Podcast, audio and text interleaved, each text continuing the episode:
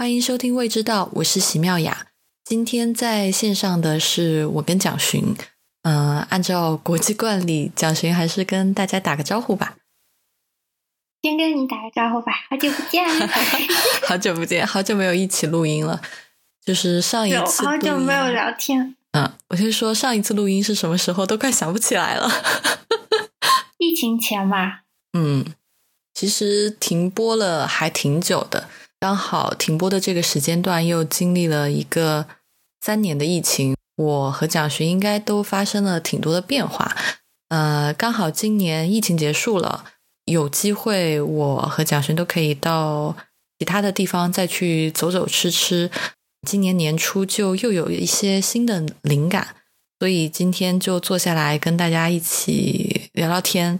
我算是重启未知道的三点零吧。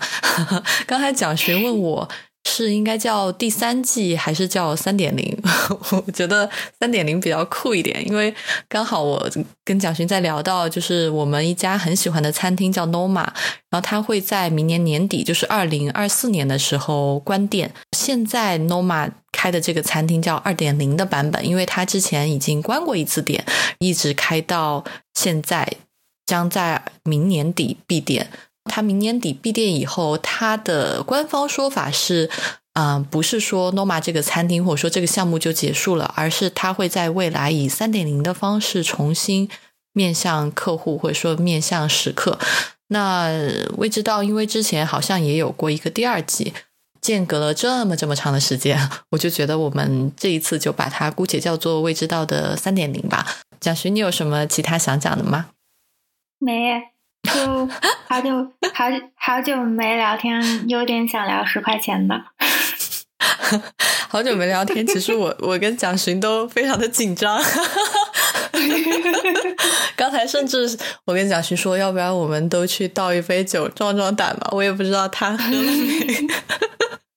刚喝了一小口，但是害怕醉。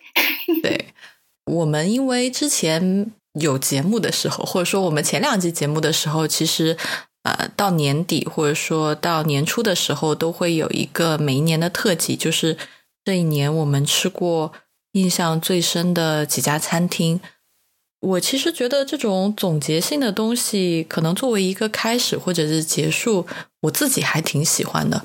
跟蒋勋想来想去，我们就决定，啊、这一期的主题就来聊聊，就是停更的这几年里面吧。啊、其实可能时间更准确的是针对疫情这三年，因为在就是疫情这三年的时间，对于我自己的影响是很大的。一会儿可以在节目里面具体聊。所以这期的节目主要就是聊疫情这三年，啊、我跟蒋寻各自印象最深的三样食物。为什么这次选了三样食物而不是三家餐厅呢？也是因为疫情的影响，可能去餐厅变成一件很奢侈，甚至有一点艰难的这样的情况。所以我觉得把范围扩大一点，我们把它变成食物这整个类别，可能会更好选择。因为我其实这三年去的印象深刻的餐厅，就是而且还能够有一个很完整的体验的这种经历和印象，真的是很少。我不知道蒋寻是怎么样的。就刚跟你说聊十块钱的时候，我突然有点感伤，因为就我突然发现，其实疫情三年我还蛮孤独的。就是虽然疫情前我们就是停播的时候，常常就是聊到说现在的菜其实很少有真正不呃，现在的菜其实很难有特别打动我们的时刻。就是能够吃到惊艳的菜的时刻，其实变得特别少了。嗯我其实，在一九年开始，就外食的次数和频率就已经变得比较低了。可是，当疫情真正来临，就餐饮业很多我以前常吃的餐馆都没有熬过来，就关闭掉的时候，我才有真正觉得说，以前有陪伴我的日常的那些美好，它其实可能就没有挺过这个疫情就消失了，然后就突然会觉得说，那还有的吃，还有美好的时刻，其实是让我感觉到就是幸福还在的时刻。然后有闭上嘴很久没有讲话，然后还能有的聊，其实也是个挺幸福的时刻。嗯，其实嗯，这件事情对大家的影响，反正对我自己是很深。我前几天跟朋友去了一趟湖南，而这次去湖南也是一个很因缘巧合的事情，就是前两天刚跟朋友说湖南有一家很特别的土菜馆。说非常值得一去，然后第二天我就订了票，然后就我们就冲到那个城市，在那家餐厅吃了四天，只在那家餐厅吃了四天，四天的过程到现在我们回忆都完全没有吃到那家餐餐厅菜单的三分之二吧，因为他那家餐厅就是有一个概念是，呃，每一道菜都是缘分。大自然有什么，你今天就能吃到什么。其实可能，如果按照这个维度的话，可能连它的十分之一都还没有吃到。所以在那边吃了四天，都依然觉得充满了惊喜和有很多的灵感。然后讲这件事情，就是想讲，呃，其实我在株洲吃到这家餐厅的时候，就跟朋友聊，疫情对于我其实是它的威力相当于一场战争。就我为什么第二天就订了机票飞到株洲去跟他们吃这家店？其实如果这件事情放在疫情前，我可能行动力不会有这么强。但是疫情让我学会了一件事情，就是要非常珍惜此刻的生活和此刻身边可能发生的美好的事情。这个机会它有可能只会在此刻出现，它不会再在未来还有这样好的。搭档这样好的机缘，嗯，一起去吃好吃的东西，所以他教会了我要珍惜当下。我相信时刻就是或者说我们的听众应该有很多人也会有这样的经验或者是体验。嗯，在这期播客以后，大家也可以在评论里面或者是其他可以留言的地方告诉我们你自己关于疫情这件事情的影响或者是这些想法。就我们在这里就。暂时 把疫情这个事情先打在这里。嗯，那我们就直入主题吧。如果每个人讲三个食物的话，总共是六个食物。老规矩，还是我先来讲。来吧。这一个食物是我重启播客的一个很重要的动机。嗯，疫情之后我第一次出国，然后今年的六月份我去了一趟日本。在日本，我的第一顿饭去吃了我最最喜欢的一个日本食物，是日本的荞麦面。其实以前在节目里面，我应该讲过挺多次日本的荞麦面。为什么说是一个重启播客的刺激？我当时那个荞麦面端上来的时候，我自己吸溜了一口，嗯，我吃到的时候特别感慨的跟我朋友说了一句。我说，我觉得此刻我是全世界最幸福的人。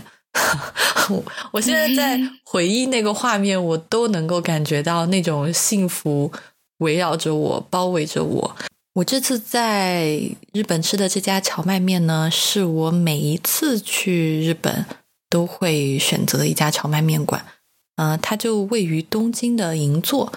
东京银座这个地方，其实如果去过的朋友应该知道。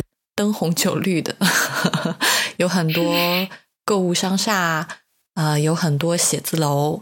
晚上呢，有很多酒吧、夜总会，反正就是一个很闹、很吵的地方。那其实荞麦面这个食物是一个相对来说比较清幽、淡雅的这样一个食物。它位于银座这个地方，本身就是一件很有意思的事情。这家店在选店的时候也选的很巧妙，在一个银座的小路的尽头，就在转角的地方有这样一家小小的店，你很容易就从他家店门口走过了，就你会不注意到它的存在。但是如果你稍微小心一点，你就会注意到他店门口其实有种植一排矮矮的小竹子，竹子旁边就是比较日式的这种。纸糊的窗格，然后是木质的推拉门，在银座这么吵闹的地方，它好像另外辟出了一个庇护所一样，只是走到它的门口，你就能感觉到一种安静的存在。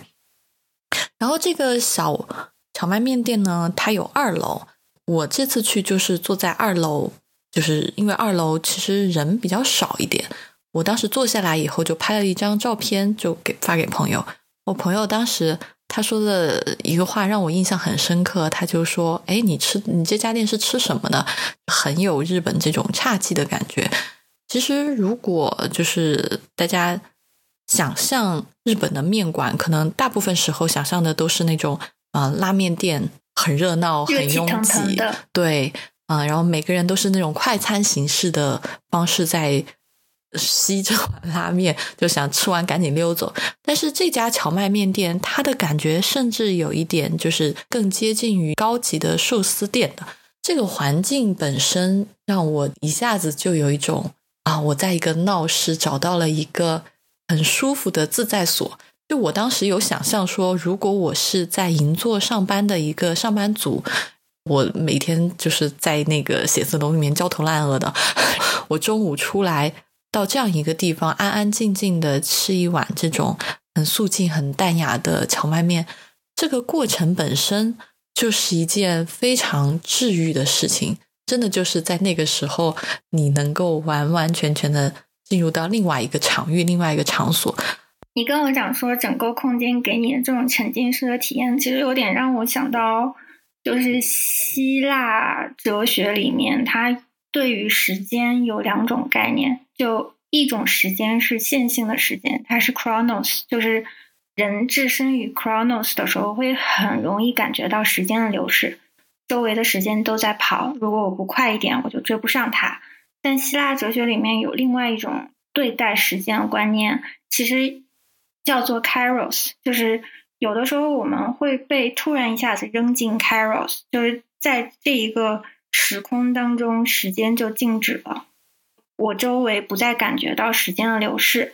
然后希腊哲学当中，其实他有讲到说，进入 Kairos 的方法就是美，就是当你感受到美的时候，你一下子就被置入了一个不再流逝的时间当中，生命不再被时间之流击中。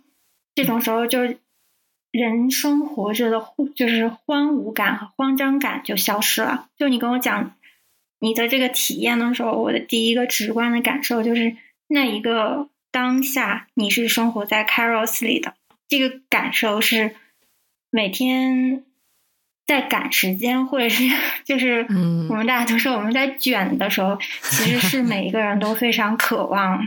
有道理。然后我就接着讲我的荞麦面。哎呀，我跟朋友上到二楼坐下来，点了两份荞麦面。我的是点了一个很有意思的，叫当季特选。就这一点，我也是非常喜欢，就是日本饮食的一部分，就是它会有一些应季的食材。这些应季食材的使用和选择，会让你非常真切的。体会到你跟这个食物的一期一会，你此刻吃到这个食物都是缘分。呃，我们当时去的季节是六月，六月是日本有一个我很喜欢的食材叫山椒叶。就如果大家有吃过鳗鱼饭的话，就很多餐馆在卖都会给一个小葫芦，里面有一种粉，就是其实是山椒粉。就是这个山椒其实它也是一种就是像花椒一样的椒类植物，但是它跟花椒不是。同一种山椒叶其实就是它的小嫩叶，然后山椒叶在日本的名日语里面就写作叫那个木诺芽，那个芽就是诺就是那个像小蝌蚪一样的那个字啊。然后我就点了一份这个叫木诺芽荞麦面啊，我朋友就点了一份是天妇罗荞麦面。那天妇罗荞麦面其实是一个非常经典的日本的搭配，然后我们就点了这两个，就坐着等我们的食物。我们在等食物的时候，就发现一件很有意思的事情。不是跟你讲说，在那种拉面店，大家可能吃的都很快，都赶紧走嘛。而在这个荞麦面店，我会发现周围有大概超过一半的食客都在喝酒，就有喝啤酒的，有点一壶这个清酒跟朋友一起喝的，就他们一边喝酒一边吃小菜。一边在等他们的荞麦面，或者说一边在吃他们的荞麦面，就这个我觉得体验在面馆里面，至少可能在国内也很少见。后来回来以后，我就去查，我就发现，其实在日本，就是荞麦面店饮酒是一个啊传统。有一位非常知名的导演，就是也是我很喜欢的导演，叫小津安二郎。他就在自己的东京日记里面写，他以前就是拍电影的时候，就很喜欢约上编导和演员一起去荞麦面馆。一边聊电影，一边点一壶酒，然后点点两个下酒的小菜，大家就这样坐在这边一边喝酒一边聊。小金二郎他非常懂吃，我在看他的日记的时候，我有一个深刻的体验，他简直就是那个时代的孤独的美食家。那会儿日本导演可能没有像我们现在的这些导演，就是他的收入跟票房挂钩的嘛，就很有钱。但那会儿日本表演就是还是薪酬制度的。小金安二郎是把他收入的一半都花在了餐饮以上，这个比例真的是非常的高了，而且就是 相对来说，他的收入肯定也不不会很低嘛。我刚当时看到他的这个日记和他的一些写美食的文字的时候，我真的就觉得他就是孤独的美食家。孤独美食家的那个开场白我也很喜欢，嗯，要不要在这给大家念一下？quote 一下吧，我觉得那一段写的好美，嗯。那段写的是不被世间 和社会所束缚，幸福的填饱肚子的时候，短时间内变得随心所欲，变得自由，谁也不打扰，毫不费神的吃东西的这种孤高行为，只有这种行为能够与现代人平等，能够最大程度得到治愈。他所说的这种幸福感，我觉得我当时在这个荞麦面店是完完全全的体会到的。嗯。就是你有没有觉得那样的时刻是我们可以从跑步机人生上面短暂下来歇一下的时刻，就非常的自由。比起周围的人告诉你说什么时间要做什么事，这样的人生比起来，就是能够从跑步机上跳下来歇一会儿的时刻，其实人才能够真正的感觉到有自我治愈、自我休息，以及。某一种程度上，再继续向前的勇气。嗯，能从跑步机上跳下来，马上吃东西，这事儿也太治愈了吧！还能有什么事儿比这个更治愈？你说？你说的对。我点的那个木诺芽，就是那个荞麦面端上来的时候，它是放在日本那种传统的。红色木漆盒子上，啊，木漆盒子上放了一层竹，放了一层竹粒，然后上面撒了几片山椒芽。其实这个荞麦面端上来的时候，还没有吃到，我就闻到了山椒芽的香气和荞麦的香气，就是是不是非常饱满的那种？不能说是饱满，就是山椒芽其实。山椒芽它的香气里面有一种叫柠檬烯，就是柑橘香。它还有一点像胡椒薄荷，还有一点香茅草的这种香气。就它整个的香都是清新，嗯，很绿色那一挂的。所以你闻到那个山椒叶的时候，就是那种清爽，真的是沁脾。然后我我当时就是看到它，我已经觉得哇很幸福了。然后再把那个蘸汁，蘸汁日本的那个荞麦面的蘸汁是放在一个小盅里嘛，一个小小木杯里面啊，你可以按照自己的需求加葱花或者是加山山葵。那我不建议加山葵啊，因为我觉得加一点葱已经很能体现出荞麦面自己的风味了。啊，嗯，然后吃的时候呢，就是你拎一筷子荞麦面，把它在这个木杯子的蘸汁里面、蘸料里面一滚，拎起来吸溜一下。而且在日本吃荞麦面，发出声音是一件被赞许的事情。嗯，就大家就会觉得面很香，就大家一起吸溜，就会觉得这个事情就更香了。哦，我当时记得就是那一口吃进去的时候，我就说了那个可能在大家眼里有点恶心的话。那 那真的是我那个时候最深刻的感觉。我觉得啊，这这个感觉可能有几个原因。第一，就是它本身真的太好吃了，而且我自己是喜欢这种清雅挂的，就是它的香气是非常需要你慢慢去体会，然后它慢慢会在你口腔里面发酵。它不是那种浓厚浓重的油脂，砰一下把你击倒的。它是会慢慢的在你的嘴里就是萦绕的，吃完以后你身体没有任何的负担感，你觉得更清爽了。你既被食物疗愈，然后给了你足够的能量，同时你觉得自己好像精神头更好了。嗯，还有一个我觉得就是也是疫情吧，那一刻让我觉得我此刻还能坐在日本的餐厅里面吃到一份这样上品的荞麦面。是我在过去三年可能都没有获得，也很难想象，我也不知道这件事情什么时候会发生的。那一刻，食物带给我的治愈，生命带给我的这种冲击是非常大的，所以我当时感觉到特别的幸福。可以理解，为什么说离开日本就很难吃到好的荞麦面？因为荞麦它很难成团，它面筋含量就是它面筋很少，所以大部分地方为了好做，会把荞麦面加上面粉一起去做。荞麦本身它是有一种很独特的，像坚果一样的那种木质的香气。嗯，如果你荞麦的比例高到百分之八九十以上，你是可以很清晰的闻到这种香气的。但是因为它难做又耗人工，所以，嗯，如果一碗面卖你五六十块钱，然后它可能只有面条，没有任何的肉什么的，可能会有人觉得贵。当然，更贵的就可以卖到一两百了，这种就是就不说了。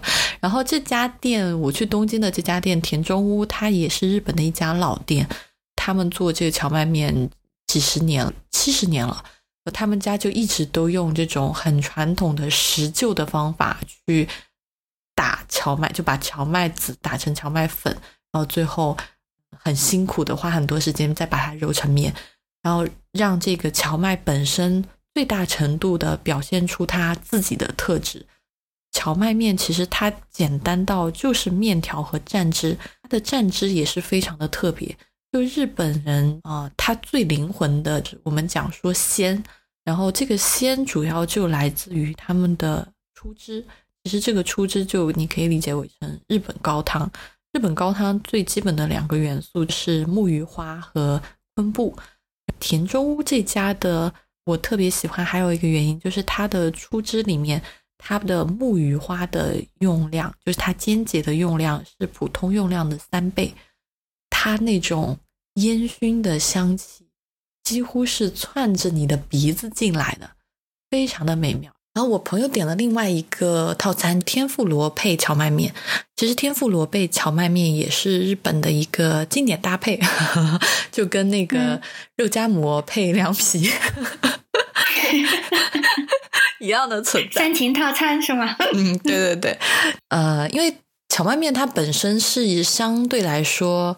比较清爽的食物嘛，但是不好的地方就在于很容易饿，所以就是你吃一点天妇罗这种有油脂性的就炸过的食物，呃，一一方面是说荞麦面它的口感本身就比较柔软，天妇罗的口感呢比较酥脆，质感上就会有一个很大的差别，这种对比感是很好玩的。还有就是你可以吃的更饱一点，你可以吃到更多的油脂和肉。然后这家荞麦面的天妇罗真的是做的特别好，我觉得不输我吃过的所谓的天妇罗之神的 Tempura 吧。他们家的天妇罗的这个外皮空气感特别的足，酥松，而且很清脆。我后来去查说，他们家用的油，种专门炸天妇罗的油叫太白胡麻油。其实胡麻就是就是芝麻，那太白胡麻油是这个芝麻它没有烘焙过，就比如说我们在国内吃的芝麻油，它就是烤过的嘛，所以它那个香气很浓。但是因为荞麦面它本身是一个风味比较清幽的食物，它其实不太适合跟一个香气很重的食物搭在一起。所以用这种太白胡麻油呢，它既有一些芝麻的清香，但是它又不会有那么浓重的烤过芝麻的风味。而且这种太白胡麻油炸出来的天妇罗，它的脆皮就它酥皮的地方就会更清脆、更轻盈一点。所以这家店。就还就是做这个天妇罗的水平真的很高。我记得我们当时这个天妇罗里面炸的也是当时应季的食物，因为我们去的是六月，算是初夏吧。初夏就是比较多的小河鱼，因为夏天其实海鲜它并不够肥美，这个时候你吃一些小河鱼还有小河虾就非常的合适。嗯，他们就是把那个小河鱼和小河虾加一些嗯木薯粉，然后就把它摊成一个小虾饼，一起放在太湖麻的油里面去炸，然后炸出来这样一个小鱼饼，就配着那个荞麦面吃，就觉得嗯，好幸福啊！听起来就是很流口水的感觉。嗯。呃，我的天妇罗的分享大概就到这里了。啊，哦，最后可以补充一点，就是为什么三年或者说这停播这么久，选三个食物，我会选天妇罗这个东西啊。首先是就是刚才我讲的，就是时间性的意义很重要。第二是它本身很好吃，就是还有一个关于食物本身的价值或者是评价是，就是经过了这些年，呃，我自己。我不知道蒋勋跟我是不是一样，就我自己对于食物的审美越来越趋向于大道至简，就我不太喜欢去一个餐厅，啊，可能菜单很长，十道、十五道，甚至夸张到三十道，然后你吃完以后回去，可能过一周你就不太想得起来你那天吃了什么，甚至就是每一个菜是什么味道都是很模糊的。我和我身边的食客朋友都挺常发发生的，就我去问朋友说：“哎，你前几天那个餐厅吃了啥？”那讲不清楚。嗯，我觉得这个事情是有问题的。一个好的食物是一定会让你记住它的一些很重要的特质的，而嗯，要让他记住这个食物好的特质，我觉得就是不是说只是简单的把这个食材拿出来。呈现就好了，就是加点盐烤一烤，就那这得得多么极品的食材才能这这么搞啊！但是我觉得，就是如果你要做加法，你也要做完加法以后再做减法，就你不能喧宾夺主。你如果是想要呈现食材本身，你就要好好的最大程度的把它的特点呈现出来。如果你是想要大家记住这个食材的技巧。那你也要让这个技巧一拳能够把食客打倒，你不能温温吞吞的在中间游移，最后就是这个食物对于食客可能就只是变成饱腹的东西，它只是提供了营养，就是你的目的其实是提供于提供更多它基于营养之外的艺术的可能性，但是最后你如果做很多乱七八糟的事情，可能会。把时刻淹没在其他的不重要的事情上，这是我会选这个大道至简的这样一个荞麦面。就是我现在此刻在这里，我依然想到他是幸福的，而且我依然可以完整清晰的描述出来他美好的样子。我觉得这种菜对于我来说现在是重要的。嗯，高手杀人于瞬间，对，是这个意思吧？嗯。你有 cue 到我想讲的这道菜，就是它确实是一道极简的高手杀人于瞬间的菜。就，但是我有点想要讲之前，先介绍一下我去吃这间餐厅的背景。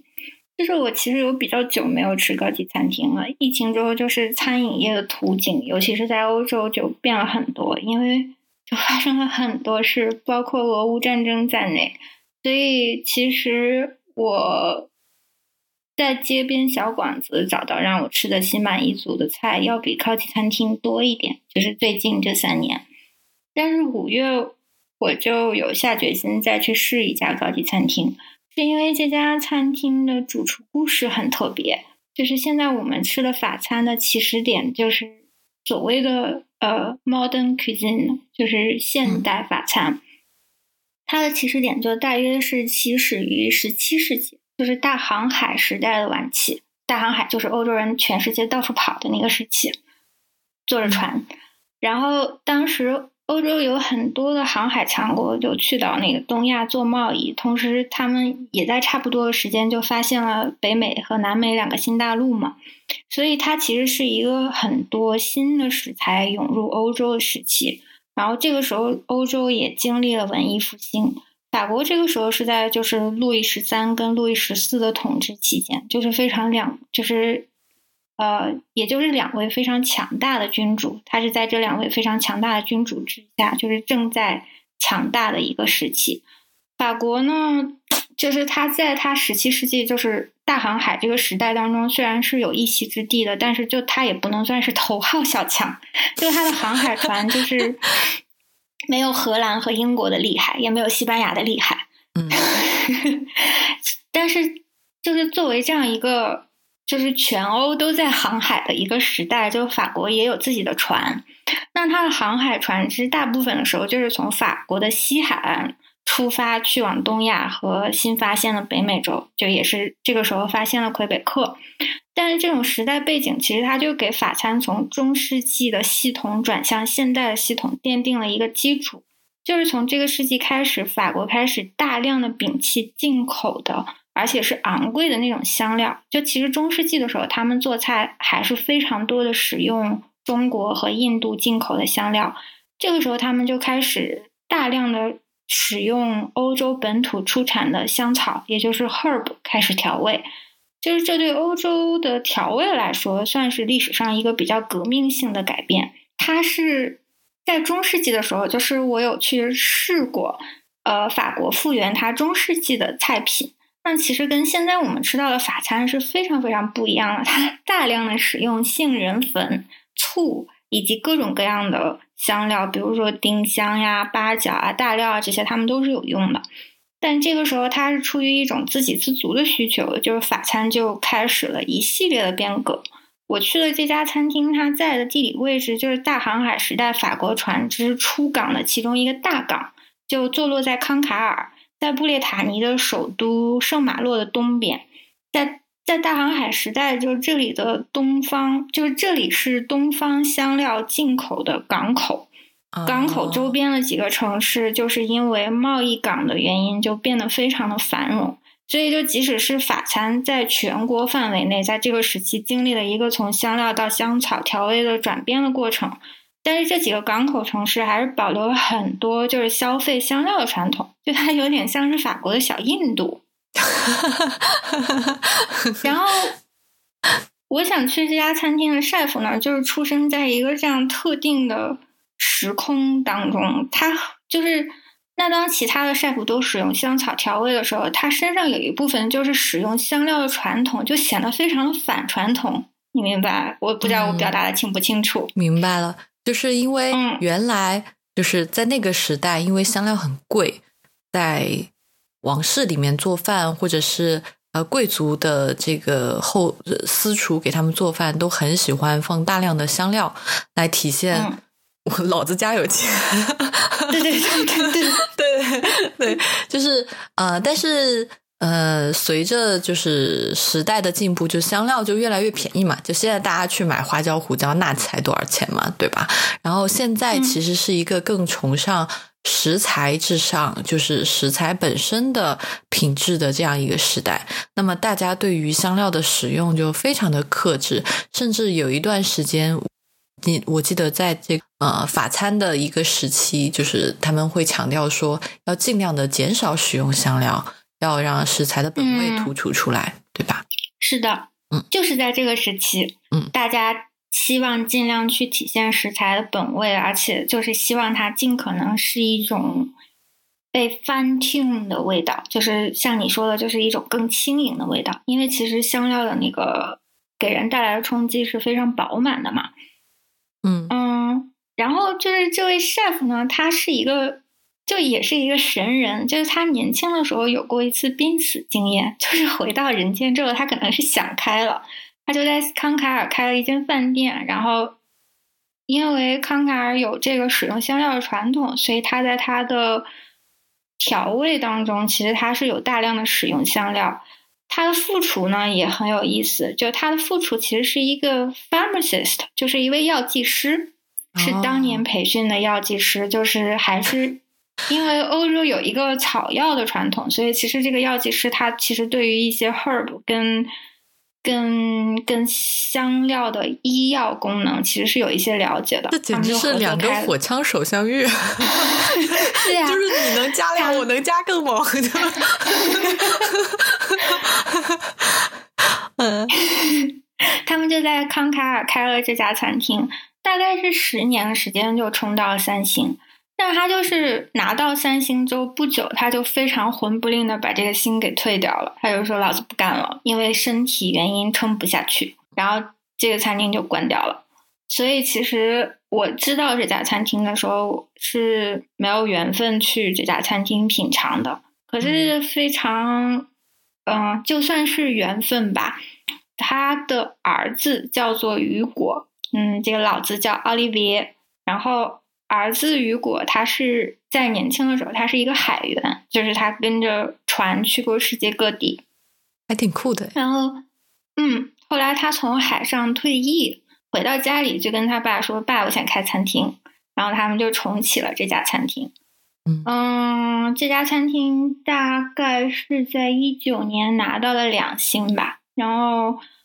我对这家餐厅感兴趣，是因为就是我这几年其实除了专业的法餐，也产生了很多的困惑，是关于自己的起源地的。就是我知道中餐是大量使用香料的，但是西餐并不。所以其实我除了我们家家传的几道菜之外，我是不太会使用香料的。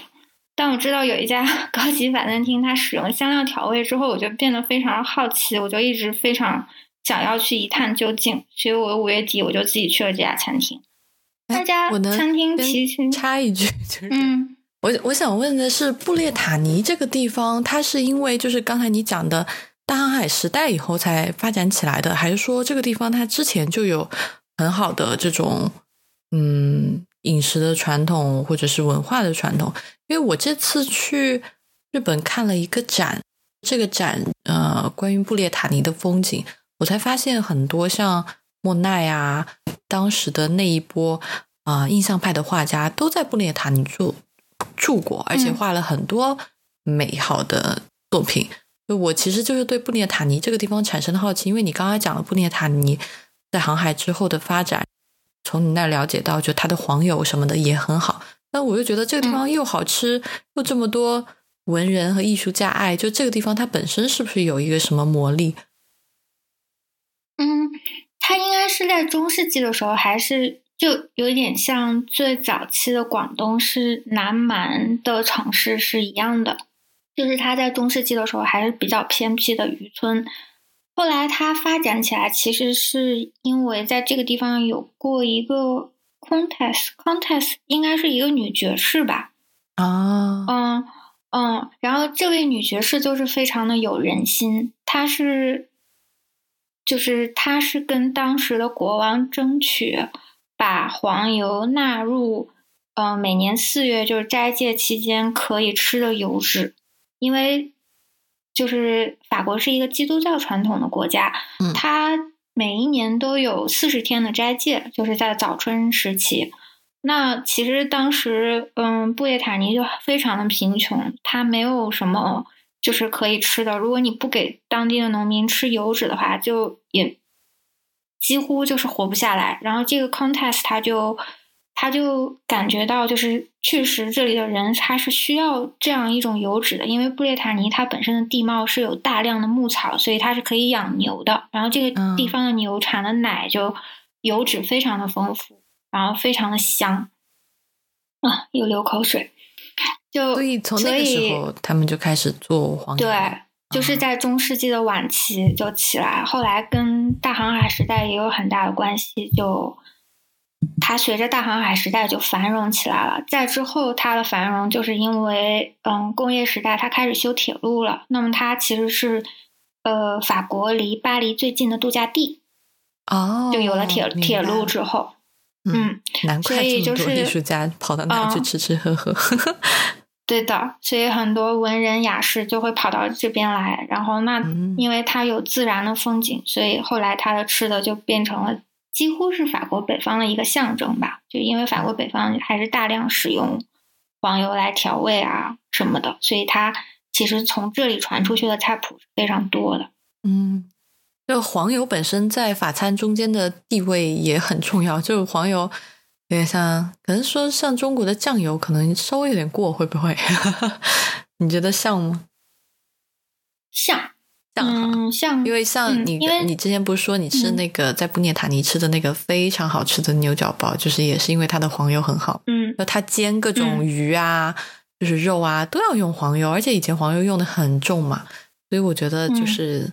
这有点像京都有好的水，对吧？嗯，确实，嗯，是的，嗯，然后我接着讲，就是五月底我就自己去了这家餐厅，嗯，那其实整餐大概就像你说的，就是非常的多的道数的菜，嗯，大部分菜品其实都是来自儿子雨果，但是有一道菜就是是主菜的最后一道，当那个。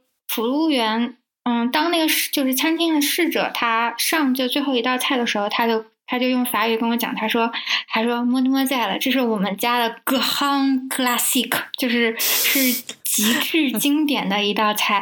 然后他说是我们家的大龙虾，然后这道龙虾其实非常简单，它就是布列塔尼的蓝龙虾，那是用虾壳熬的酱，在这个酱汁里面呢，嗯。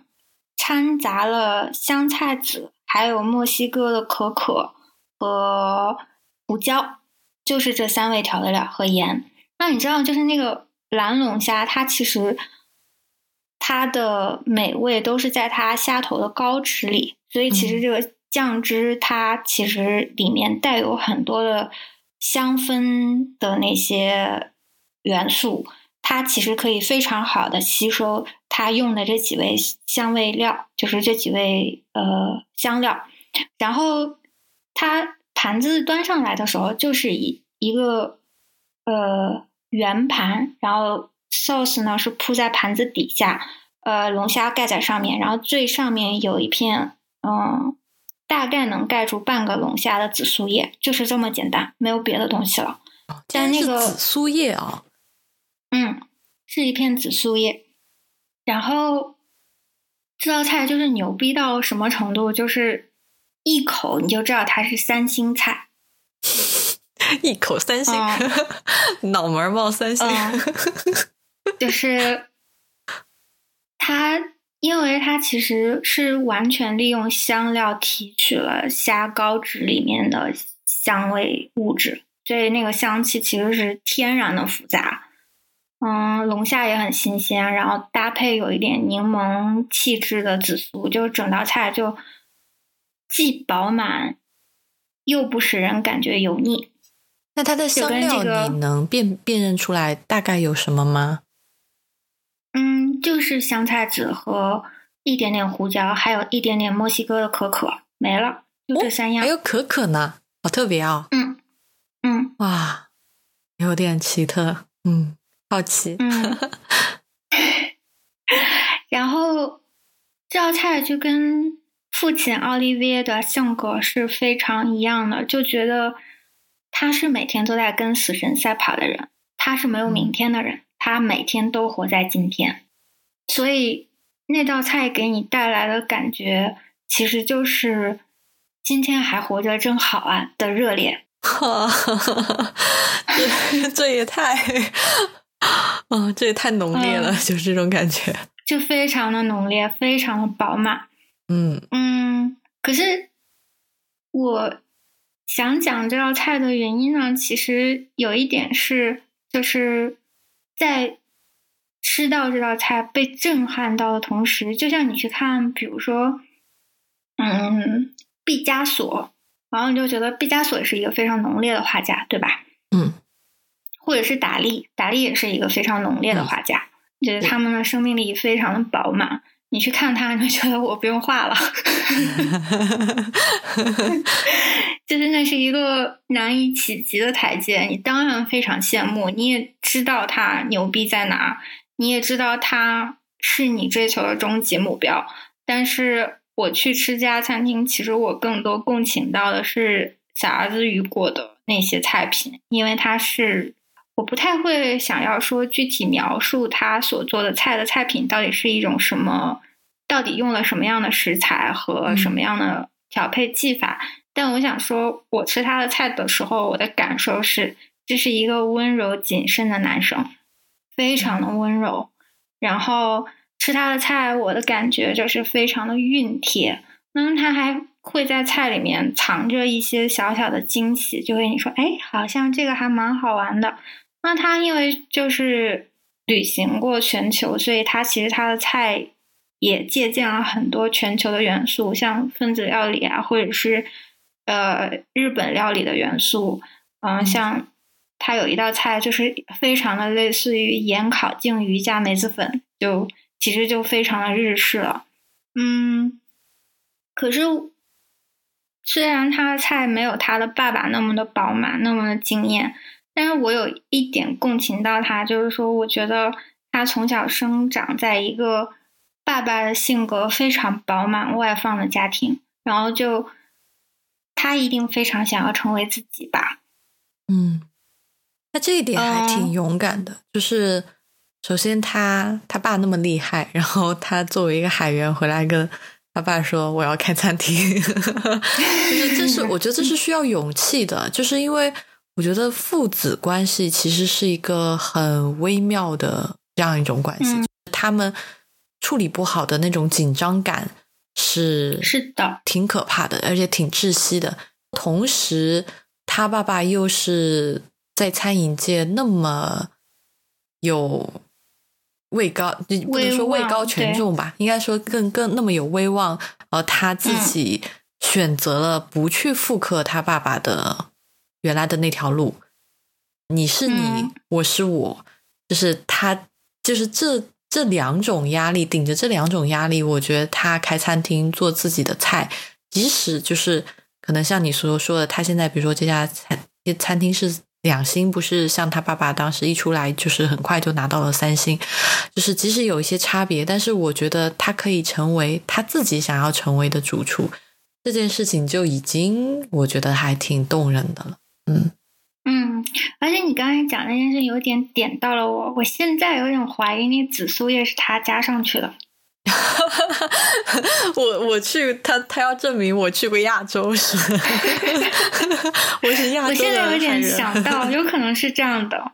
嗯嗯，明白。然后，所以我其实在想，因为厨房里他爸爸已经退休了，那他其实复刻他爸爸的菜做的非常的完美。就是这道龙虾其实不是他爸爸做的，而是他家的传承，是他的，是他的厨房复刻出来的啊。就我能做你过去的菜，就是你的菜谱，我能做到跟你一样好，但是我依然想要走自我表达的路。嗯嗯，是的，就是是好的艺术家呀。对，算是了，我觉得是，而且就是即使。我知道他的菜现在还没有三星的水水平，但我会想说，这样一个挣扎着希望找到自己、找到自己的表达的创造者的，可能厨师很难称自己为艺术家吧，但是至少我觉得每个人都有创造的欲望。这样的一个创造者，我觉得是让我觉得特别钦佩的，因为就是我刚才也跟你讲嘛，我就讲说。我以前读列维斯特劳斯的文章，然后他就说：“他说他学习人类学是因为人类学把世界历史和我自己的历史这两个极端连接起来，因此显示了两者共有的存在理由。”我就有觉得说，他爸爸的那道菜让我亲身体验了这句话，因为一个人确实不能脱离他所身处的背景去创造，但是。在他所身处的这个巨大的框架当中，他找寻自己的过程其实是特别动人的。嗯，你讲的这件事情让我想说的是，就这次我们重新做未知道三点零，在未知道三点零的啊内容选择上，我们会跟以前的节目会稍微有一点差别。就以前的节目，我们会花比较多的时间去讲某一个菜，它本来应该是什么样子，它传统的样子是什么样，食材应该如何选择，嗯，好的烹饪技巧应该是什么。我和蒋勋可能都花了太多的精力在食物本身这件事情上。就我觉得那个时候我们这样做也没有什么问题。首先是因为那会儿本身。饮食的自媒体就不多啊，所以其实关于一道菜应该是什么样子，每一个地方的饮食的特点是什么，其实可以提供的内容并没有那么多。而我们我跟蒋寻在去吃、在去寻找的过程中，也是自己的一种知识的积累，也是一种自我学习的过程。关于知识讯息这一类的干货，我自己想要把它的比例压得再低一点，因为。嗯，随着所谓的人工智能吧，就是 ChatGPT 这些工具的发展，我其实觉得，如果你想要去找一些干货，是很容易获取的。未来，我觉得有价值的讯息，还是一些可能更湿的东西，一些嗯，相对来说个人的经验和经历的东西。所以，我我们可能会在未来的节目里面，也会邀请一些我们觉得。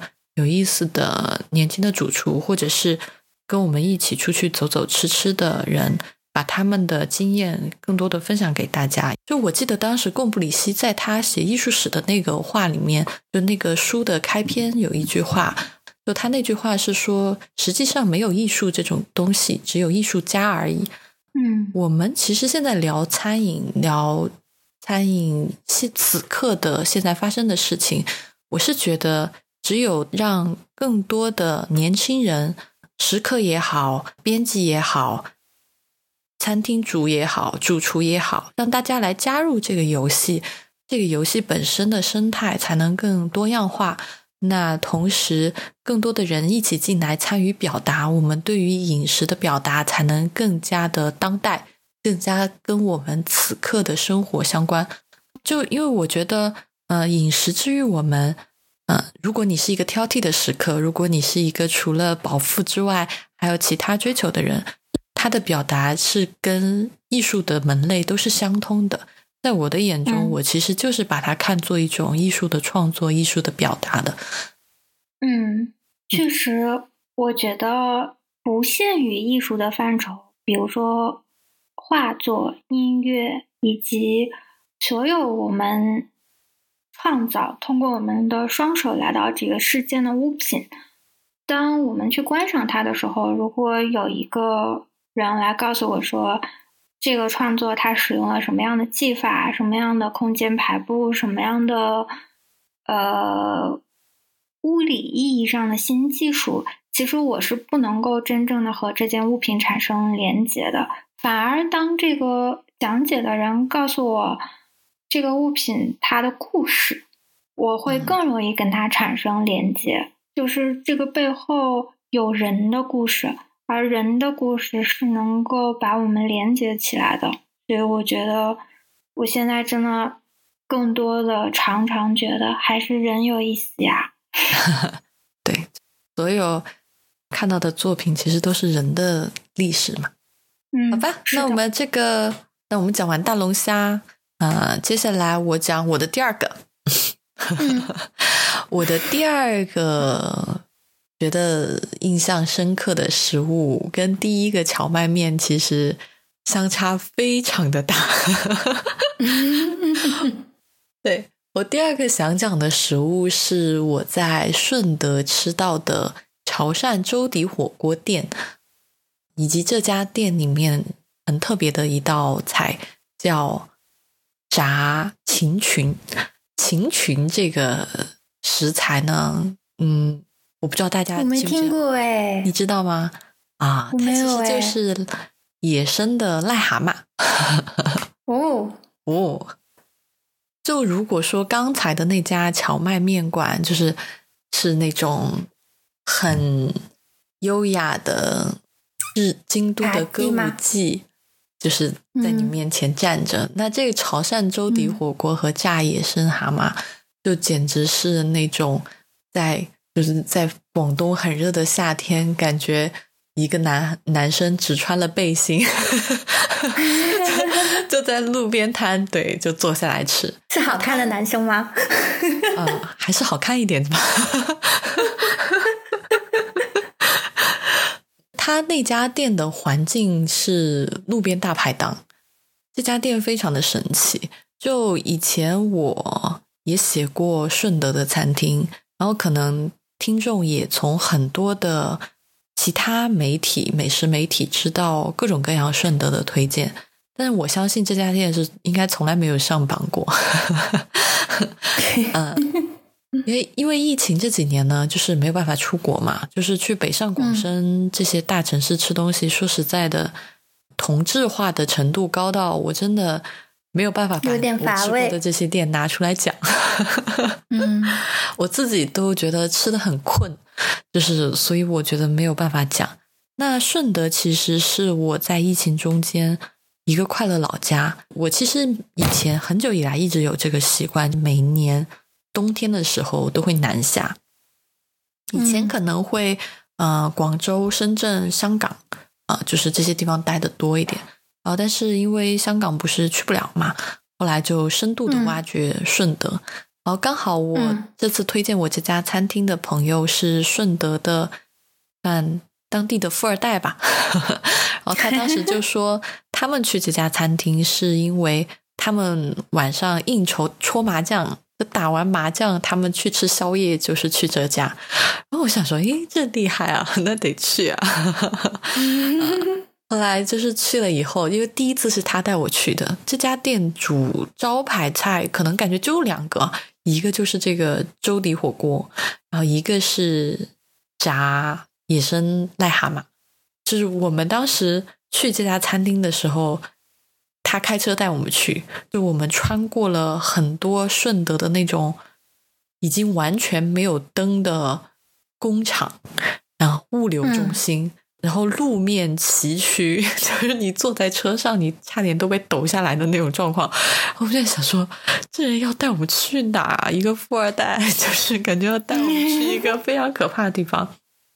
然后就在一条很暗很暗的这种特别陡的路上开了一段，突然一转角就看见一个红色的大棚，然后那个棚子搭好，就是有一个路边摊，可能大概有七八张大圆桌，还挺大的，就是那种十人圆桌，嗯。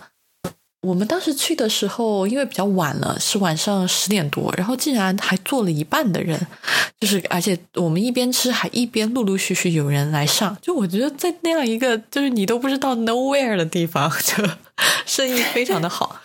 然后我们当时就点了那个粥底火锅，然后他家的粥底火锅就一一一大个铁锅，涮的东西就两种，一种是肉的话，就是一种是鲜切牛肉。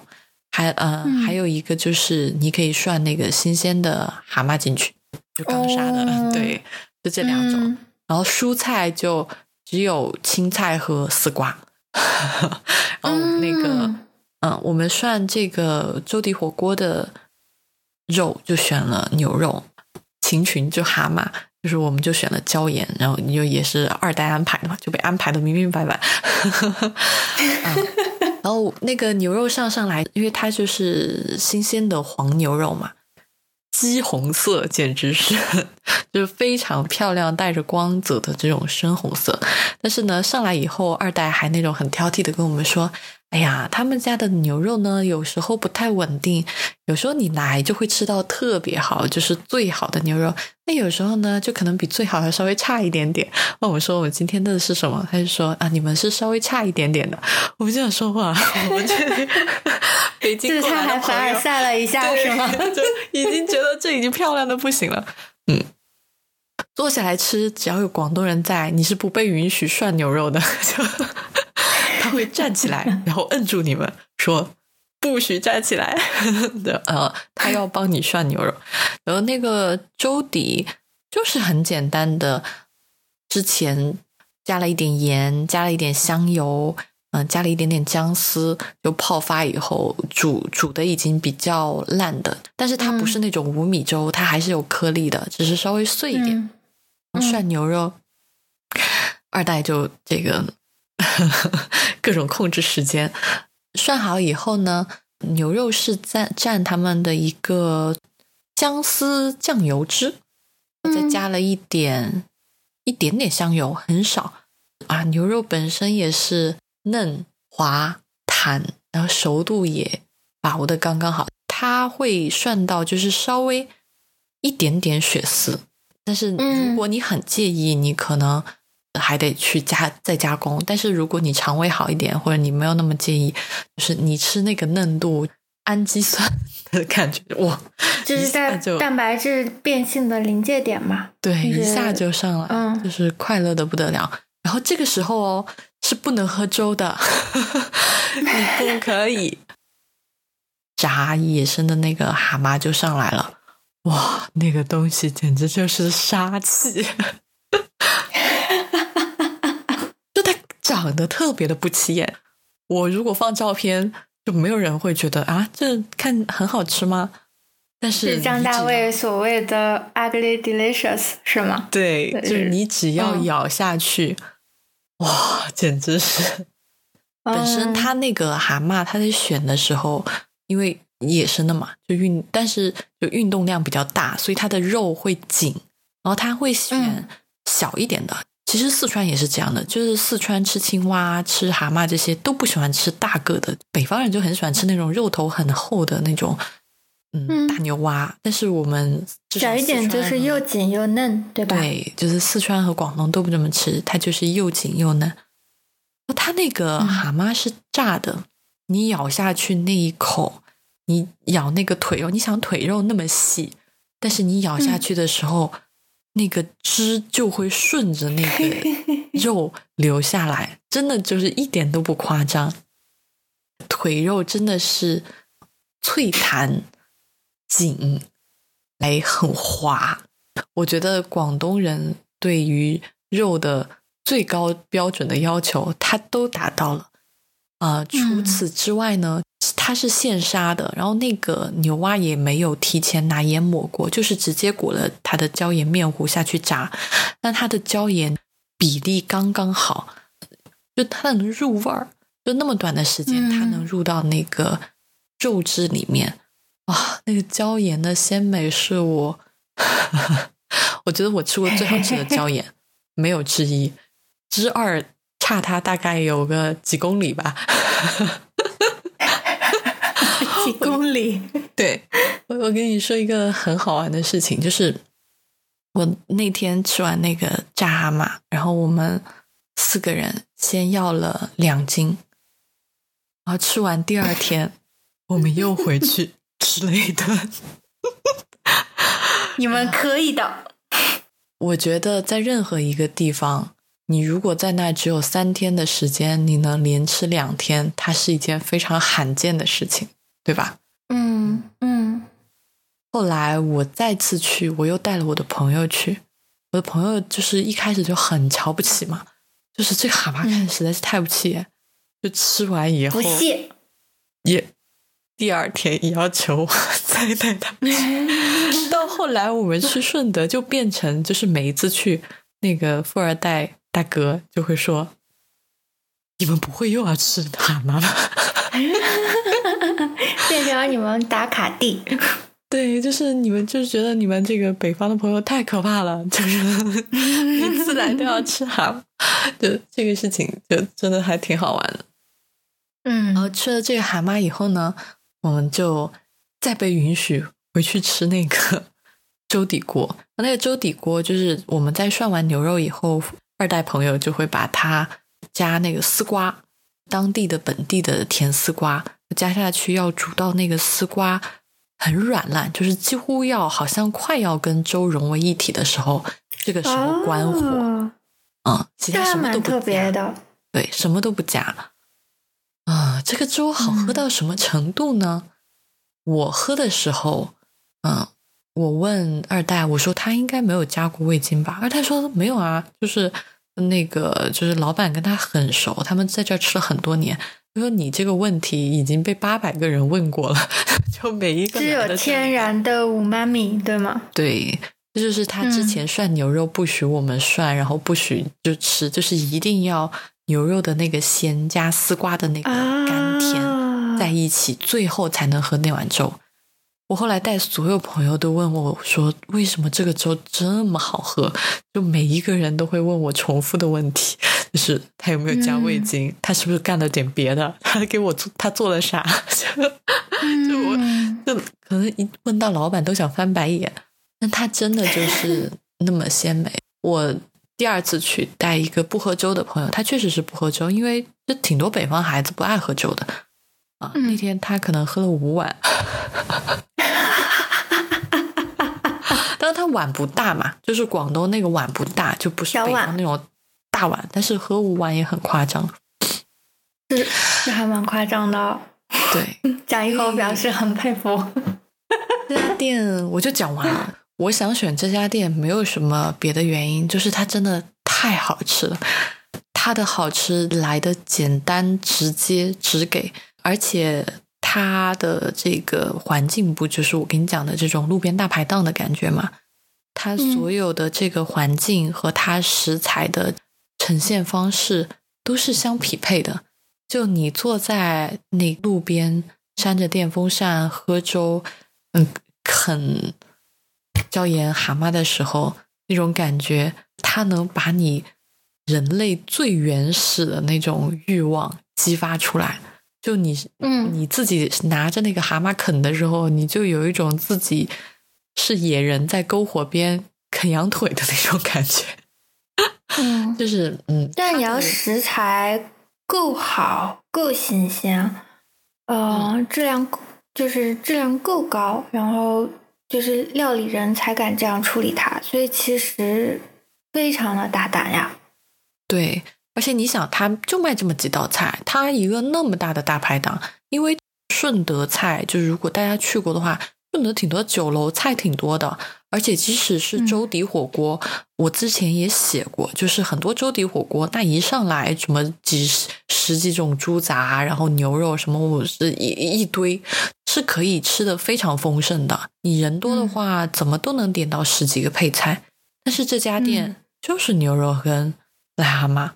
就嗯就没了，那蔬菜就青丝瓜，然后还会然后开在那么没有人知道的地方，也不算很便宜，还会有那么多人去那儿吃，是的有钱人们搓完麻将也要去这个地方打个边炉吃个宵夜，就你可以想他对人的胃的征服，我觉得那个功夫是很厉害的。我觉得某种程度上，这也是我决定去学厨的原因之一，你知道吗？就是我觉得食材、食物在很大程度上对我来说，它象征了自然的神意。假使我敢这样的不加调味，说明我觉得这是天赐的食材，我就不会想要造次。嗯。这个，所以还是我第一次听你说的，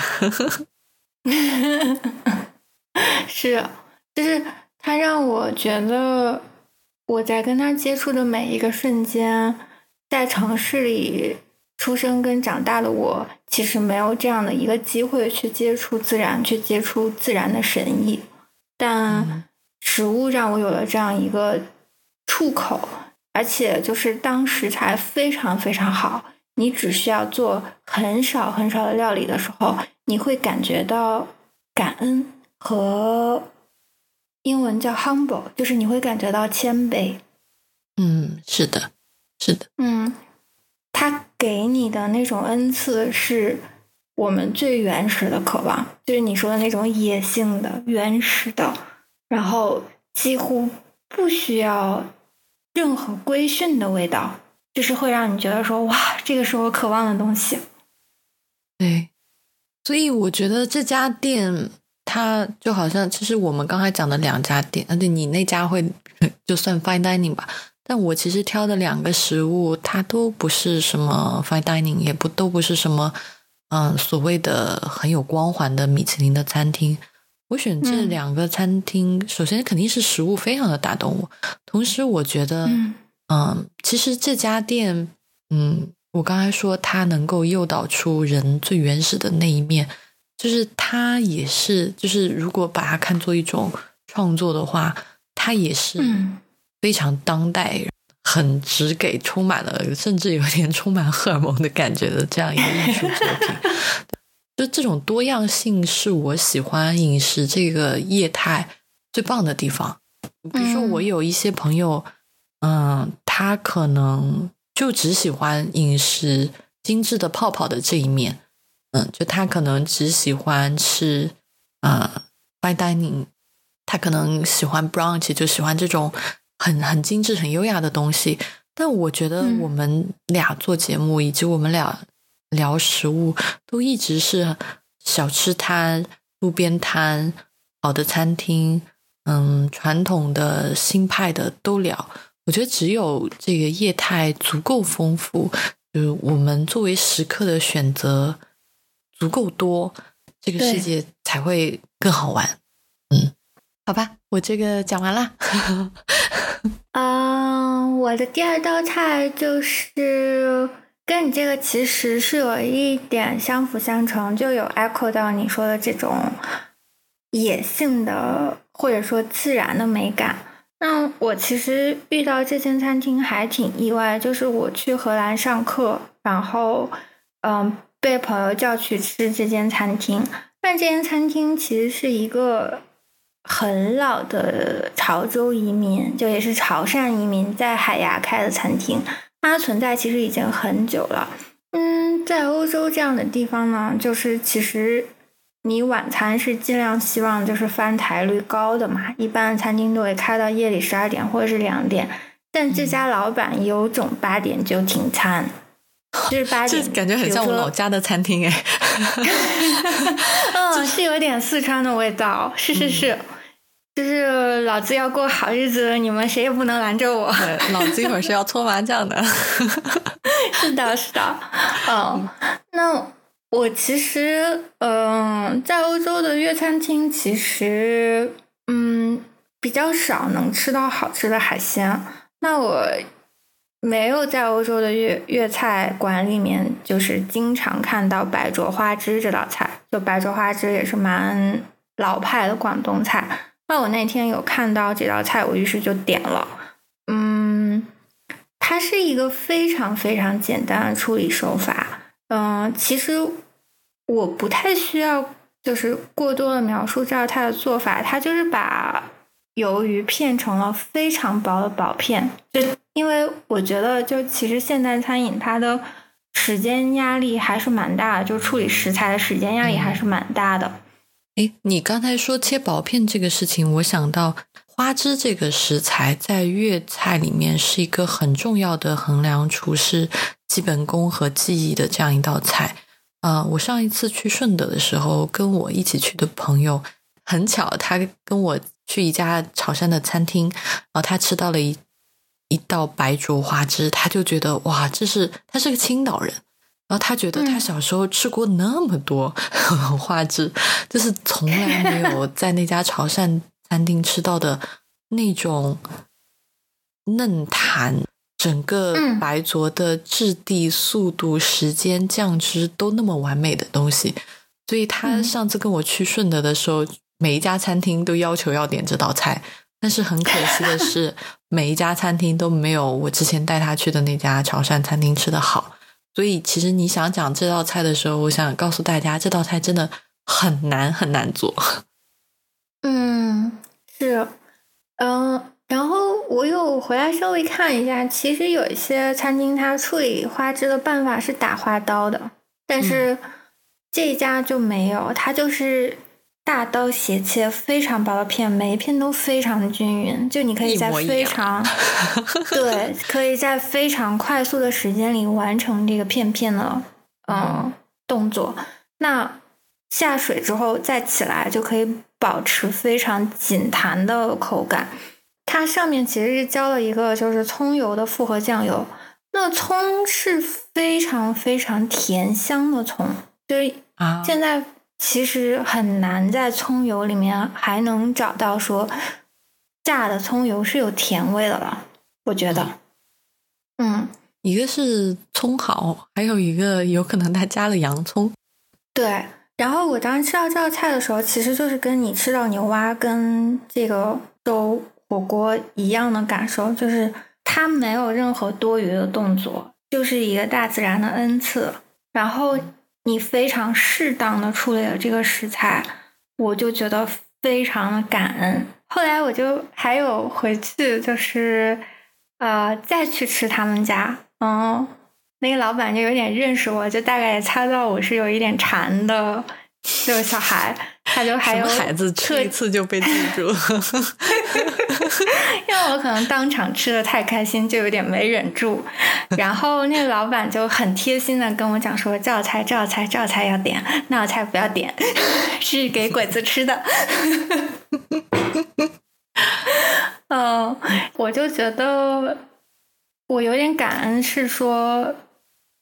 中国的移民其实到海外来，他有某种程度上还有幸能够保留很多，其实你现在在广州跟深圳吃不到的菜品，就是因为它还有这样一个传统能够流传下来。那我其实自己在海外找中餐好吃的中餐是特别特别困难的。嗯，大部分的中餐厅其实有很多是。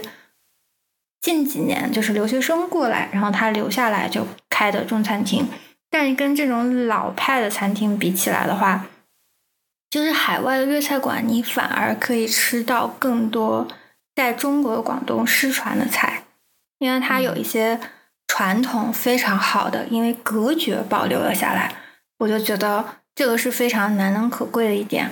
还有就是这个老板的性格，让我觉得可能是。做菜人要有的一点心态就是，嗯，执念不能太重，不卑不亢，是不是？嗯，是的，就是来了我就做，嗯，没有我就关门，是这样一种就是非常悠闲的心态。其实我觉得好菜有一点需要这种心态。我记得沈从文在。写他自己家的私厨的时候，有一段文字描述印象特别深。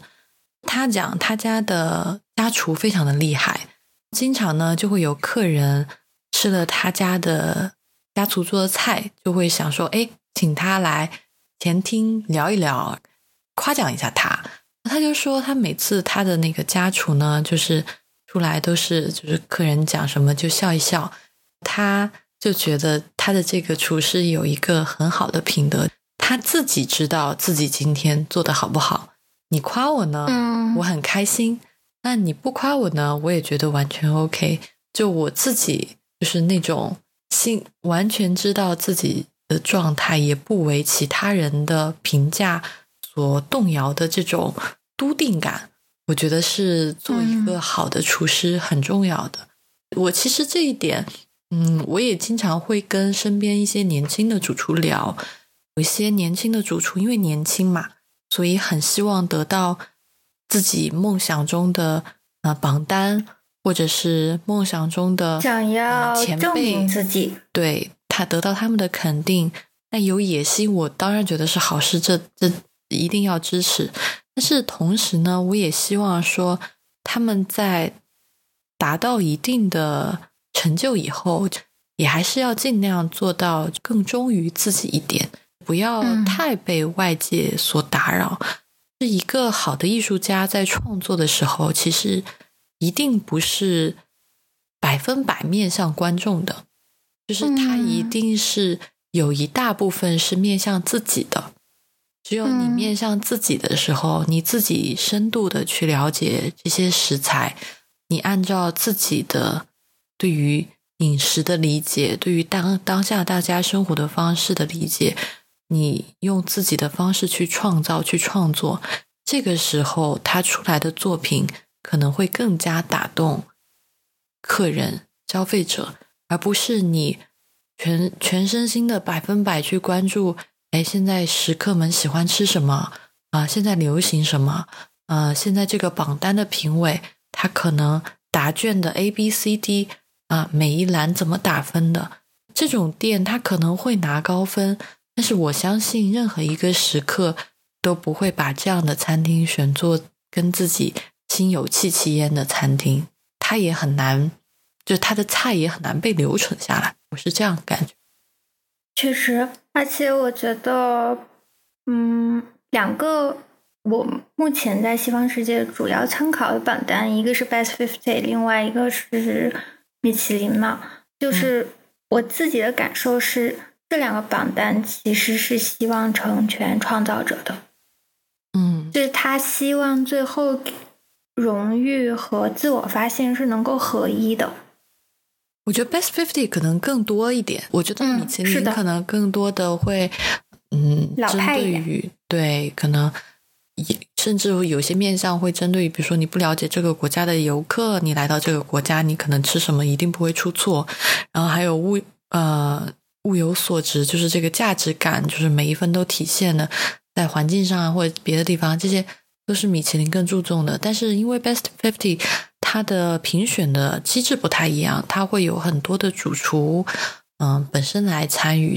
大家对于这个行业的理解，以及对于这个行业的创造性，或者是带来的新的东西，他们会更加的珍惜。就有时候你去吃 Best Fifty 的排名比较靠前的餐厅，你会觉得，哎，它其实好像完成度没有那么高，哎，嗯，有时候。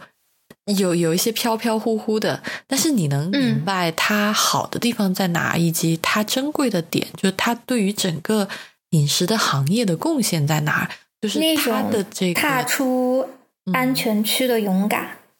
对对，这个就很重要。我觉得现代餐饮在 Ferran 以后就就分子料理，就是 Ferran 自己他不叫这个分子料理，他叫科学情感烹饪法。对，这 这个名字很绕哈。但是你发现他既讲 scientific，他也讲 emotional，所以我觉得情感是一个很重要的连接。当然，这个情感不是说很恶心的，就给你就是故意让你煽情。我觉得那个情感是跟所有的艺术作品背后你看到他的那种感动、那种体会是一样的。我觉得他想表达的是这个。嗯嗯，反正我我觉得我们后面会。单独再聊一次，因为他他是一个很重要的人，确实。那我再讲最后一个我的食物啊，我最后一个食物简直是可能老听众都听得不想听了，我真的觉得如果一定要选三个，我还是想要选它，就是 我想选青椒肉丝。嗯嗯，就我就快速带过这个青椒肉丝的前置吧。嗯，我以前是一个会为了吃好吃的青椒肉丝疯狂吃好几个月的疯狂小孩儿。对我会吃遍所有的餐厅，就当地能吃到餐厅出品的青椒肉丝。但我觉得我我现在此刻会选这道菜有几个原因。过去这些年，就是因为没很多时间没有办法出去吃饭，在家吃饭其实是一件频率很高的事情。那我妈妈在的时候，她就如果有机会，她就会给我做的这道菜。我觉得它很大程度上的安抚了我一些不快乐的时光，嗯，所以它是我的 comfort food，嗯，它对我确实很重要，这个是无法抹灭的。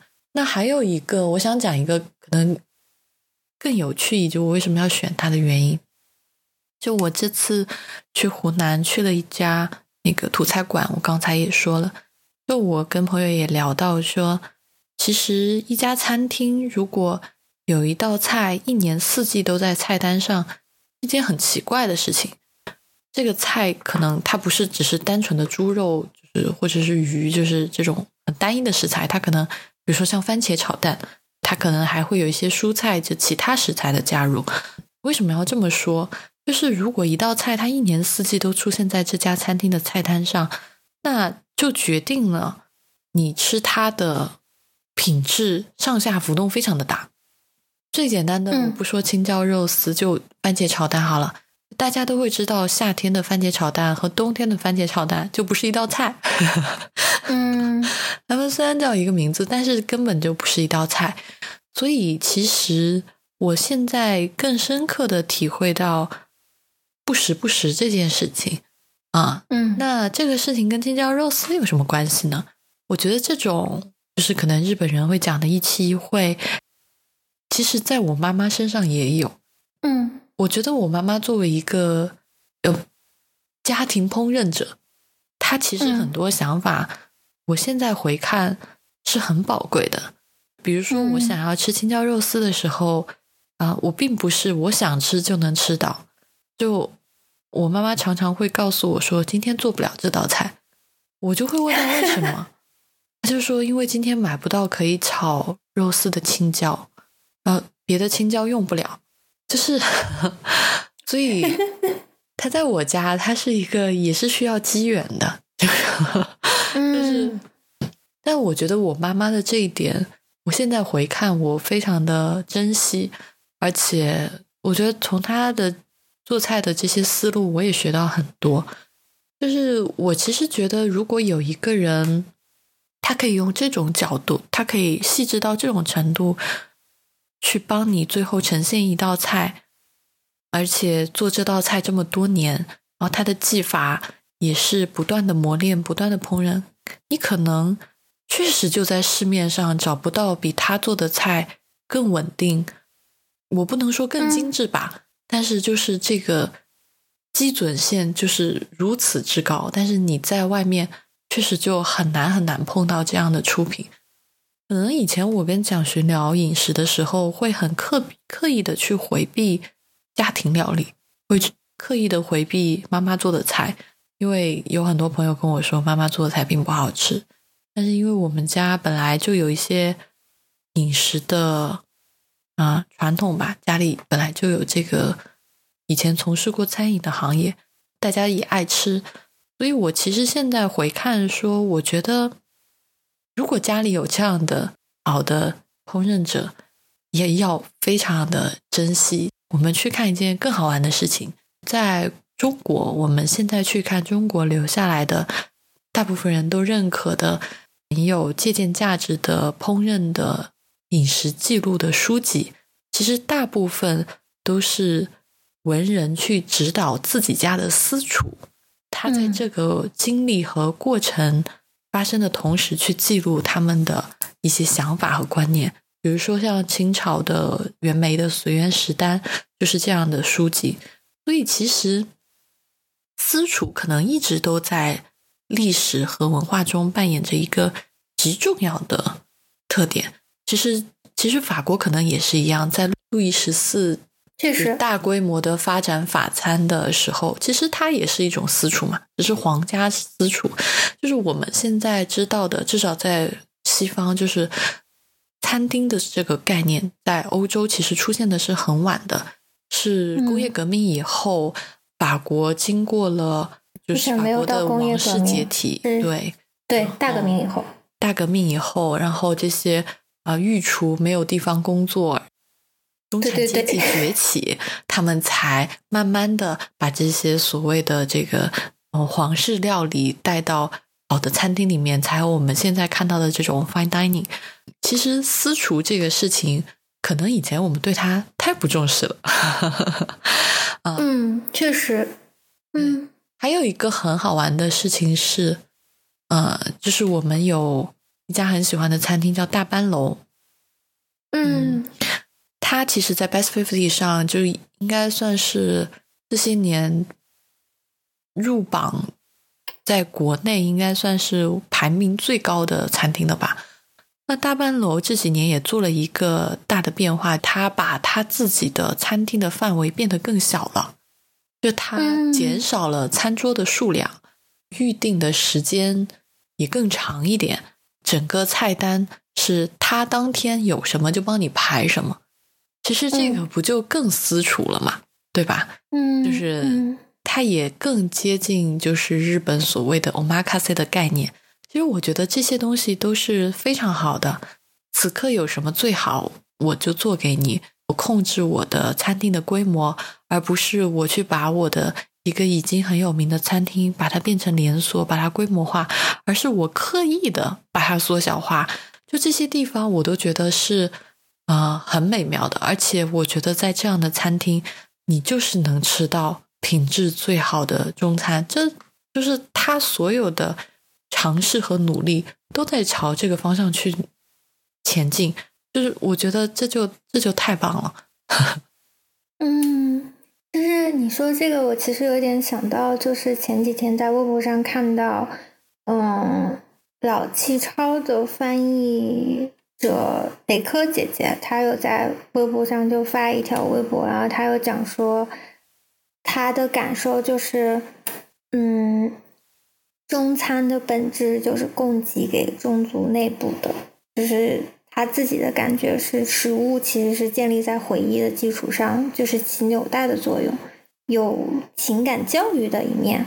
所以不关联这些的食物，其实在现代的时代，它是更工业化的，而且现在社会就是家庭更原子化了嘛。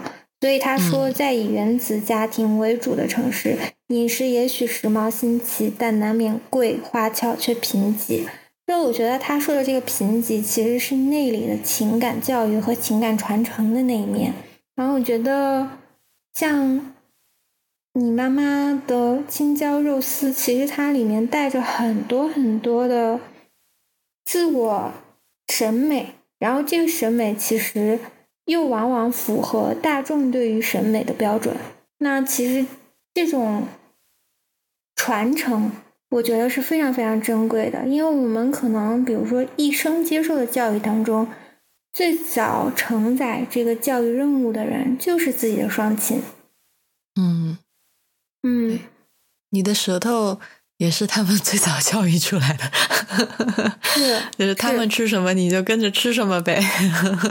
嗯，但同时我也觉得，就是同样的饭菜吧，只要用心做。就是它会有非常好的效果。像我以前念书的时候，其实时间是非常匮乏的，就要做作业啊，或者是要花很长很长的时间，然后来做 project。那，嗯，我学校周围有一些就是家乡人他开的小菜馆，就你能感觉到他的食物是用心做的，那个就其实有点像父母菜一样，也是。曾经是我的 comfort food，所以我觉得其实很重要的一件事，就像你说法润说的，不只是科学，还要有情感。情感其实是食物很重要的一个组成部分。然后我可以讲一下我的第三道菜。嗯，你来吧。其实这道菜我以前也有给风味人间写过，嗯，算是我疫情三年里面影响我。也还蛮大的一道菜，就是我以前在蓝带念书的时候学的第一道菜，就是白酱龙利鱼。当然，这道菜其实它非常容易做，嗯，就是一个乳化的酱汁浇在嗯低温慢煮的鱼肉上。嗯，我第一次学的时候，我就觉得这样的菜有什么好学？因为有很多其他花俏的技法还等着我学。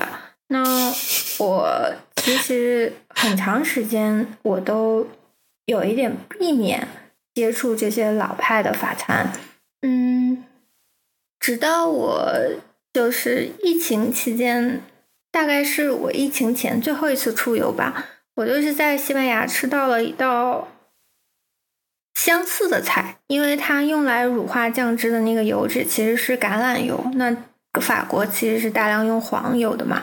那它的技法其实是差不多的，但是那个酱汁乳化的非常非常好，就呃整个的结构是非常非常饱满的。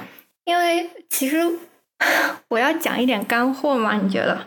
讲，当然要讲。嗯，就是乳化这个过程，其实它是非常决定入口口感的。当你做一个乳化的时候呢？呃，它有两种结构，就一种是水分子包裹了油分子，另外一种是油分子包裹了水分子。如果是水分子包裹了包裹了油分子的话，你吃到嘴里第一刻你接触到的是水分子，然后才是油分子，那你就会觉得说这个酱汁是非常轻盈且饱满、充满香气的。但如果你第一次吃到嘴里面最外面那个表面，你吃到的是油分子包裹的水分子。你就会觉得这个酱汁非常油腻，所以同样酱汁它有做杂跟做糟的差别。然后像比如说以前我们打那种呃 mayonnaise，就是法国比较出名的美乃滋酱。如果你打糟了的话，你就是可以往里面加点水，这样的话你就变成了油包水包水，好像是油包水包油，对，应该是这样的，就是它就变成了另外一种结构。所以其实如果你第一次美乃滋没有打成，你要再加点水重新去打它的时候，第二次打成的美乃滋其实要比你一开始就打成的美乃滋吃吃进嘴里面那个口感是有很多的，所以这个酱汁其实非常非常难做。那我其实吃到这个龙利鱼的酱汁的时候，我就在我初入法餐大概是一五年嘛，就时隔六年，我一下子就有一种温故知新的喜悦。那它不只是在这个层面上做了改动，就是技法非常的成熟，非常的完美。嗯，另外还有就是，它并没有时刻严惩着，嗯，老派的法餐再接着做这道菜。如果你现在去法国的餐厅，就是那种家常小馆，嗯，你再去点这道菜的时候，你会发现每一个 chef 都会有一点自己的个人的。改变就对这同样一个菜谱，它会有一点个人的改变。那我就觉得说，这个是让我觉得美食使我感到非常泪目的地方，就是因为它承载人类的共同记忆。无论这个酱汁怎么变，它在你记忆细胞当中的味道是没有改变的，但同时它每时每刻都在传承变化。嗯。每一个 chef 都想要发明自己的 recipe，想要改变这个属于大家的菜谱，但是他希望能够有自己的特色，这就让我觉得一个执行完美的酱汁，让我觉得自己还差得远。就是你刚才说这个，我我有一个感触是，呃，有挺多餐厅就是会讲说。呃，特别注重去复活传统的老菜。我不是说这个事情不好，我觉得这个事情很好。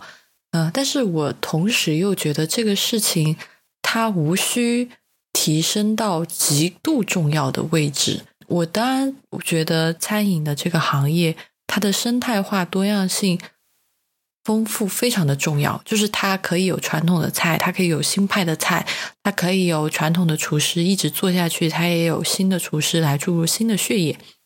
但是我还是觉得很重要的事情是说，即使是传统的菜，它也并不是完完全全就去跟就是过去几十年或者是一百年的菜谱就一成不变，因为其实一个菜谱它也就几十年、一百年的生命力嘛。你再往前追传统，这个传统到底多传统叫传统呢？如何去定义这个时间线呢？是的，就我觉得记忆这个东西，它好的地方当然要被保留下来，但是它更重要的事情是，它要与此刻的我们，就当代的我们发生关系。它需要与此刻的时刻发生关系，它需要与此刻的厨师发生关系。呃，为什么这么说？因为只有当这个东西是活的，它才能一直被用下去。它不能变成一个遗产。当所有的东西叫做什么什么物质文化遗产的时候，因为前几天我做了一个呃，帮别人做了一个嗯博士论文的这个调研吧，讲物质文化遗产的。我其实当时看这个，我就觉得，当然这个遗产这个项目本身我没有问题啊，那我是觉得让他们。好好的用下去是一件很重要的。还有就是，现代人的生活方式已经跟过去几十年发生了极大的变化。那你你的饮食、你烹饪的食材、你的东西，你也需要跟现代人的生活方式去贴近。不是说这个是去讨好，而是就好像当代艺术一样，你。此刻的表达，你不可能跟三十年前的艺术作品一样，那那可没人鸟你。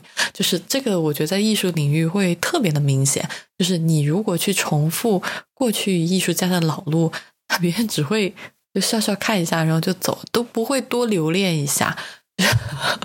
我对，但是不是？但是他们会去继承他们觉得重要的艺术家的技法也好，精神也好。我觉得这些东西是。真正重要的。而这些东西也是我这几年不断的去跟其他的主厨朋友聊天去强调的，因为有时候他们厨师很忙，很忙的几个负面的效果就是说，他太局限在自己的那个世界里面了，他没有时间去看外面的世界，还有就是他太局限在他这个世界里面，他也没有精力去看到。除了厨艺之外的别的世界，而我觉得任何好的创作，其实是需要跟历史、跟文化、跟艺术、跟环境、跟很多的领域发生关系、发生关联。就好像我们，我我很喜欢的那个意大利的餐厅，呃，马西莫那个主厨，他的餐厅里面就放满了，就他对于他创作。有灵感的艺术品，我记得他那个门头是一只鸟嘛，啊，当时就是那个嗯，chef's table 的时候，他还讲了，就是那个鸟对于他现在创作的启发。我觉得这些东西，嗯，是是真正对于整个行业有益的。嗯嗯，我还有想到你讲的这件事，让我联想到我去年在啊荷兰上课的时候，我其实。刚好就是碰上阿姆斯特丹纪录片的，就是 documentary festival，就碰上纪录纪录片的节日。那我有去看一场放映，那这场放映其实也算是非常深的影响了我。就是他讲的是三位在二战时期的战地女记者。就这三位女记者，其实她们本身并不是做非常严肃报道的女记者。就其中一位，甚至是在战前的 Vogue 工作，就是是一本时尚杂志。你 Fashion Girl，是的，嗯。然后其中有一位是海明威的第三任妻子。啊，他，嗯，他的。因为这部纪录片都非常多的引用了他们当时的私人信件以及他们写作的报道。那他的妻子其实是一位文笔非常非常好的女性。